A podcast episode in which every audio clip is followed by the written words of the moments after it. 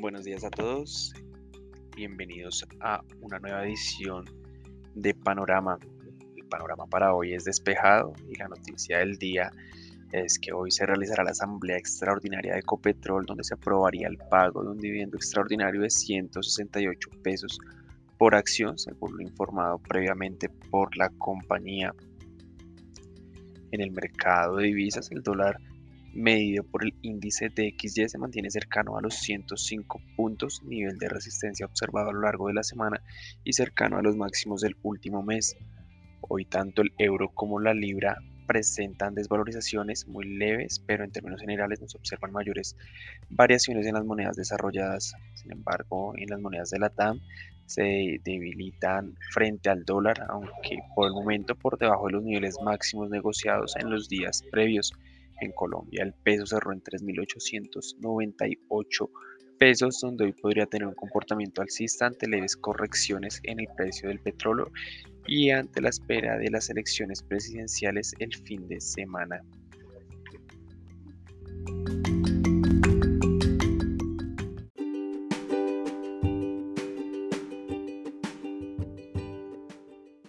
Y pasando al panorama en renta variable, vemos que las renta variable internacional inicia el día con comportamiento positivo, realizando movimiento de rebote a las fuertes caídas que presentaron ayer. Los futuros del Standard Poor's 500 suben 0,9% y el índice europeo se recuperaba 1,3%. Unas subidas a pesar de que permanecen eh, las preocupaciones sobre una posible recesión en la economía Hoy será un día de alta volatilidad debido a que varios índices mundiales realizan rebalanceos y es el vencimiento trimestral de futuros y opciones sobre índices y acciones. En el mercado local, el MSCI Colcap subió 0,66% en una jornada con altibajos, Varias acciones que han presentado fuertes caídas en los pasados días tuvieron un repunte durante el cierre de la jornada de ayer, lo cual llevó a que el índice eh, de referencia cerrara en terreno positivo. Hoy hay rebalanceo en el índice H. Colcel y FTSE. En noticias, vemos que hoy es la reunión extraordinaria eh, de Ecopetrol, donde se aprobará el dividendo de 168 pesos por acción. y por otra parte, Grupo Sura convocó una reunión extraordinaria de accionistas nuevamente eh, para la elección de una nueva junta directiva. Esta reunión se realizará el 22 de julio a las 7 de la mañana.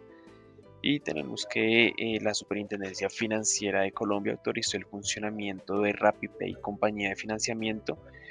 Eh, en esta sociedad la vivienda tiene participación indirecta en materias primas. los precios del petróleo tienen una recuperación a la caída de esta semana. Si bien una recesión económica tiene un impacto fuerte sobre el mercado petrolero, la situación de oferta actual eh, sigue muy presionada, lo cual pues genera que estos precios eh, tiendan a ubicarse pues, muy cerca de esos 120 dólares por barril.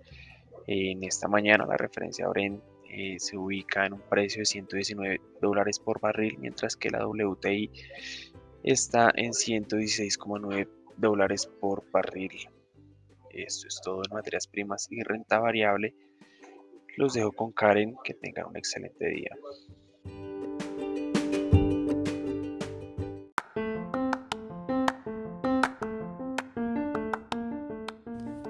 Buenos días, continuando con el mercado de renta fija internacional. Los tesoros a 10 años presentan un comportamiento negativo de dos puntos básicos y se ubican en 3,21% luego de un movimiento positivo en la jornada anterior que los llevó a cerrar cercano a 3,19% ante un mayor escenario de riesgo en los mercados con caídas significativas en el mercado de acciones.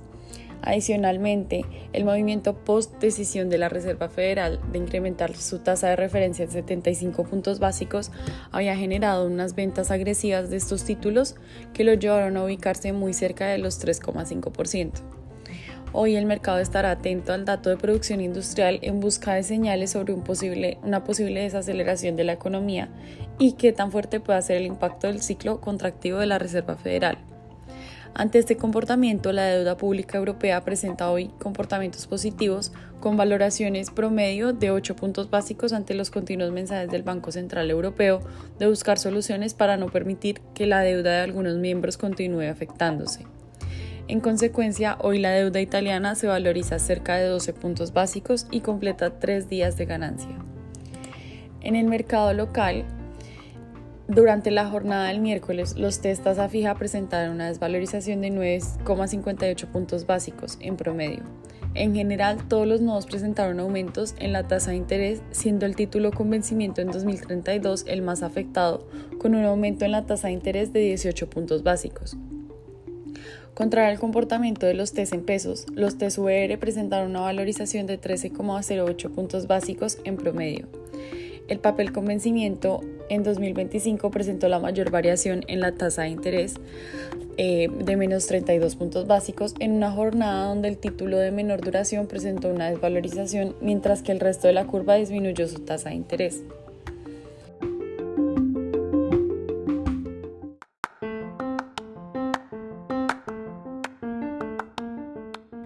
Continuando con el panorama nacional, en Colombia tenemos que, de acuerdo con la información de la balanza cambiaria del Banco de la República, la inversión extranjera en Colombia siguió creciendo a cierre de mayo del año 2022. Se lee en el informe que la inversión extranjera directa en Colombia llegó a los 4.890 millones de dólares, un resultado que crece 73% frente a mayo del año pasado, momento en el que la inversión extranjera alcanzó los 2.757 millones de dólares. Según el reporte, la inversión extranjera de mayo se explicó en mayor medida por los 3.293 millones de dólares que llegaron por petróleo, hidrocarburos y minería. El dato de mayo para el segmento petrolero aumenta cerca de 1.400 millones de dólares cuando se compara con igual mes de 2021. Ahora, por otros sectores, la inversión extranjera directa alcanzó los 1.596 millones de dólares, resultado que es mayor en 731 millones de dólares en la variación anual. Finalmente, la inversión extranjera en portafolio de Colombia alcanzó los 1.367 millones de dólares en mayo del año y en mayo del año pasado fueron 953 millones de dólares.